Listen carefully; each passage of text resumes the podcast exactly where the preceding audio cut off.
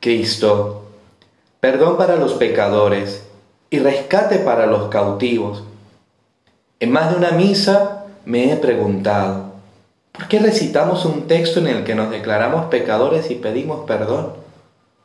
¿No sería eso algo apropiado para el sacramento de la reconciliación? ¿Por qué en la celebración eucarística? Por muchos motivos. Sé muy bien, Señor, que la misa no es el premio de los justos, sino el alimento de los hambrientos. Sé que no es la medallita a la buena conducta, sino el pan de los peregrinos, sin el cual desfalleceríamos de hambre. Y si esta proclamación, esta profesión de nuestra condición está en la misa, es para sabernos celebrantes pobres frente a la divina majestad de tu Padre, frente a la gloria de la Trinidad, frente a tu mano segura.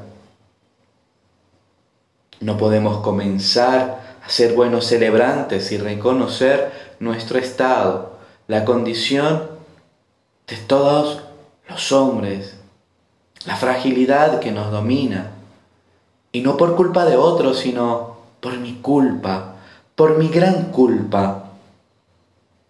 Jesús, tu nombre significa el Dios que salva.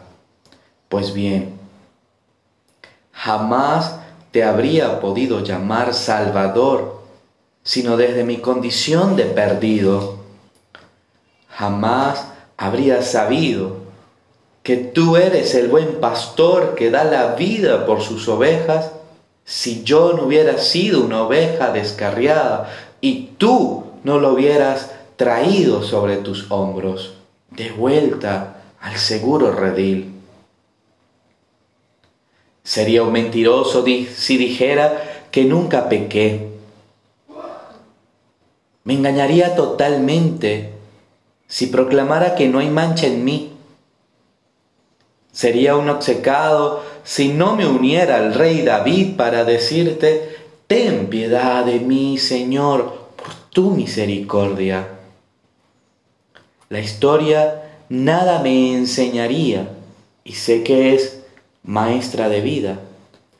Si no leyera la historia del pueblo elegido y no descubriera allí mi propia historia, una historia de perdidas encuentros, de desierto y de jardín, de apostasías y de fidelidad, de pecado y de perdón. Es la gran historia del perdón necesitado y del perdón ofrecido. Es una historia de sangre, como toda historia de amor en la misa, querido Jesús, celebramos la historia de amor que tú me otorgaste.